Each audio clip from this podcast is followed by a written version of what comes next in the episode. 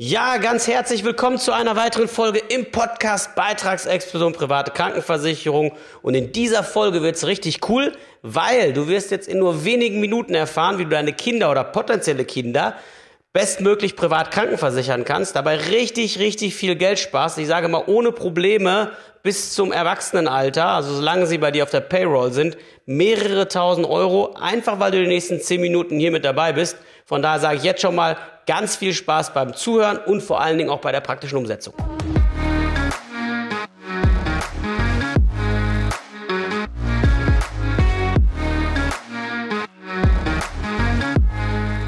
Ja, bei Kindern ist alles etwas anders als bei uns Erwachsenen und deswegen kann man bei Kindern auch super cool Geld sparen bei der privaten Krankenversicherung, weil anders als bei uns kommt es hier nicht so stark darauf an, ob der Versicherer langfristig besonders beitragsstabil ist. Das liegt einfach daran, dass Kinder in der Regel irgendwann aus der Privat mit Ausbildungsbeginn oder wenn sie den ersten Job antreten, wieder rausfliegen und dementsprechend ja auch nicht bis ans Lebensende privat versichert sind, sondern in der Regel nur temporär. Das hat zur Folge, dass wir wesentlich breiter in den Markt schauen können und können uns angucken, ja, wo kann man Kinder denn preis-leistungsmäßig am besten unterbringen? Und da gibt es leider riesige Unterschiede. Also du musst dir das so vorstellen, es gibt Anbieter, die machen einen Top-Schutz mit kleiner Selbstbeteiligung für gute 100 Euro im Monat. Es gibt aber auch nicht wenige, die verlangen für das Gleiche Richtung 200 Euro im Monat. So, wenn du dann zwei Sprösslinge hast, kannst du ohne Probleme 150 bis 200 Euro im Monat einsparen, indem du das zunutze machst. Denn, was viele nicht wissen, Kinder müssen nicht bei derselben Versicherung versichert sein wie die Eltern, sondern die können nicht völlig frei versichert werden. Das heißt, da kannst du völlig frei gucken, welchem Anbieter nehme ich denn jetzt für mein Kind und dementsprechend Preis und Leistung hervorragend vergleichen. Dann ist es bei Kindern so, es werden keine Altersrückstellungen aufgebaut. Das heißt, der Versicherer spart kein Guthaben an, was er später zur Ausfinanzierung oder zur Umlage braucht, um halt im Alter die Beiträge bezahlen zu können. Nein, das braucht er hier nicht, weil Kinder ja irgendwann nicht mehr in der privaten sein werden. Und dementsprechend ist die Besonderheit einfach die, dass du bei Kindern halt ganz anders gucken kannst als bei uns Erwachsenen. So. Und das würde ich mir definitiv zunutze machen, indem du Preis und Leistung am Markt einfach mal komplett vergleichst. Und wenn dein Kind schon bei deiner Hauptversicherung, wo du selber versichert bist, mitversichert ist, kannst du das jederzeit ändern. Es gibt nur zwei Kündigungstermine. Das eine ist, bei vielen Versicherungen gilt das sogenannte Jahresende. Das heißt also Kalenderjahresende in dem Fall. Ähm, das heißt also, dann kann ich im Grunde genommen bis 30.09. kündigen, um dann zum 1.01. den Laden zu wechseln. Das gleiche geht zu dem Termin, wenn eine Beitragserhöhung kommt fürs Kind, dann kann man auch die Versicherung wechseln. Und andere Versicherer sagen Versicherungsjahresende. Da geht es dann darum, wann hat der Ursprungsvertrag, sprich dein Vertrag mal angefangen zu laufen, zum Beispiel zum 1.7 eines Jahres und dann kannst du drei Monate vor diesem 1.7. regulär kündigen und das Kind entsprechend rausnehmen. Du selber bleibst aber bei deiner Versicherung. Das hat damit nichts zu tun. So. Und dann ist es eben so wie bei uns Erwachsenen auch. Natürlich achten wir darauf, dass das Kleingedruckte gut ist, dass die Leistungen gut sind, dass der freie Arztwahl, freie Krankenhauswahl oder auch so Sachen wie Heilpraktika, alternative Heilmethoden etc. mitversichert sind. Nur unterm Strich wie gesagt, kannst du dir das für Kinder sehr, sehr günstig einkaufen und es hat auch große Vorteile. Manchmal fragen die Eltern mich und sagen, Mensch, Dieter, kann mein Kind nicht irgendwie prämienfrei bei meinem Mann oder prämienfrei bei meiner Frau irgendwie mitversichert bleiben? Manchmal ist das möglich, hängt so ein bisschen von der Familienkonstellation ab. Nur meine persönliche Empfehlung ist, wenn man so ein Kind für, was ich 100, 105 Euro im Monat privat versichern kann, das ist ja eine Bruttobetrachtung.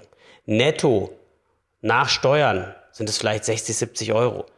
Dafür hat man aber Zugang für, ich glaube, das mit das Wichtigste neben seiner eigenen Gesundheit, was man im Leben hat, sprich sein, eigenen Fleisch, sein eigenes Fleisch und Blut, die Möglichkeit, überall die besten Mediziner anzapfen zu können, schnell Termine zu bekommen, keine Generika nehmen zu müssen, auch mal alternative Wege gehen zu können, einfach auch Kapazitätenoperationen, Privatkliniken abzurufen, was der gesetzlich Versicherte so gar nicht kann, es sei denn, er zahlt alles selber.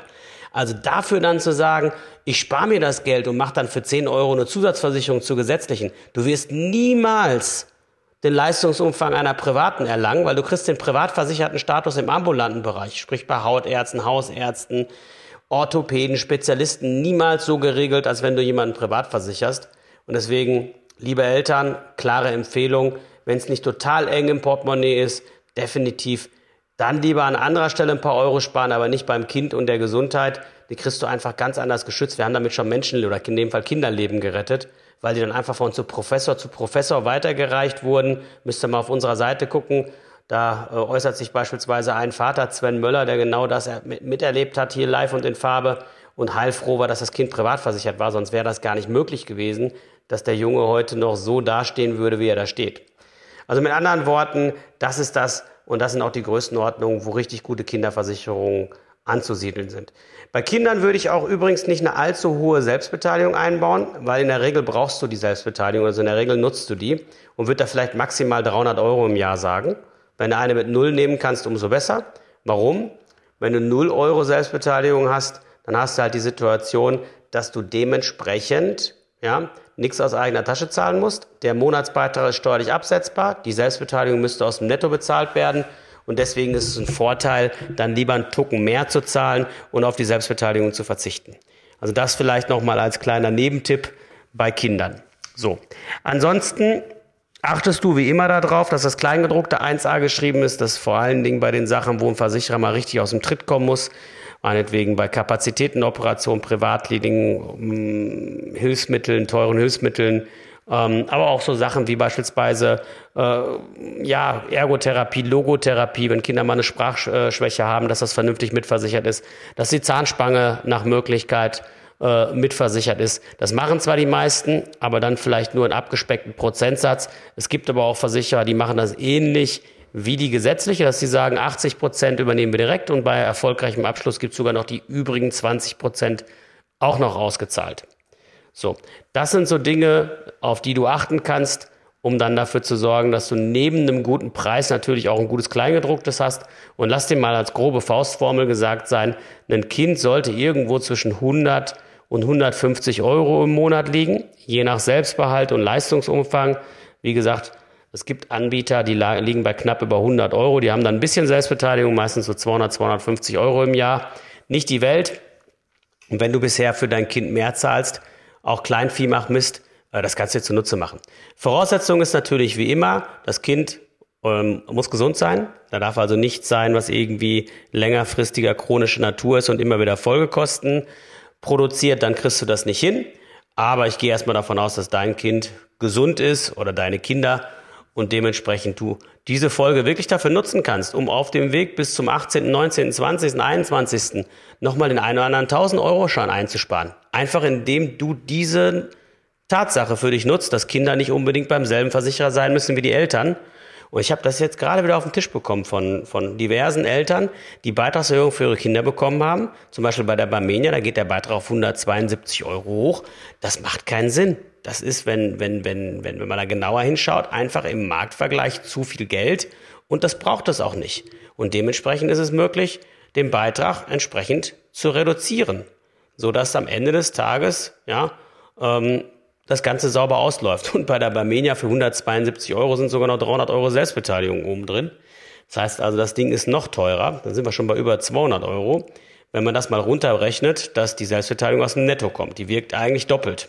Ja, um einem Arzt 300 Euro fürs Kind im Jahr an Selbstbeteiligung zu überweisen, müssen wir dummerweise im Vize-Weltmeister Steuerland und Sozialabgaben inklusive, beziehungsweise auch noch dabei, 600 ähm, Euro verdienen, um 300 Euro an einen Arzt weiter zu überweisen. Das heißt also, eigentlich ist es nochmal 50 Euro teurer im Monat, das Kind, plus die 172 Grundrauschen. Und das sehen wir hier jeden Tag, deswegen Vergleiche unbedingt gut und wenn es dann darum geht, dein Kind vernünftig zu versichern, dann bitte auch hier die Gesundheitsprüfung sauber durchlaufen. Das heißt also mal den Kinderarzt anrufen, nochmal in die Arztakte reingucken, gucken, was die letzten äh, drei Jahre da gestanden hat. Wenn es noch sehr klein ist, kannst du super die U-Hefte entsprechend zum Einsatz bringen. Wollen auch viele Versicherungen. Und vorab klären, wird dein Kind versichert, ja oder nein. Und wenn ja, dann kannst du den Hebel umlegen.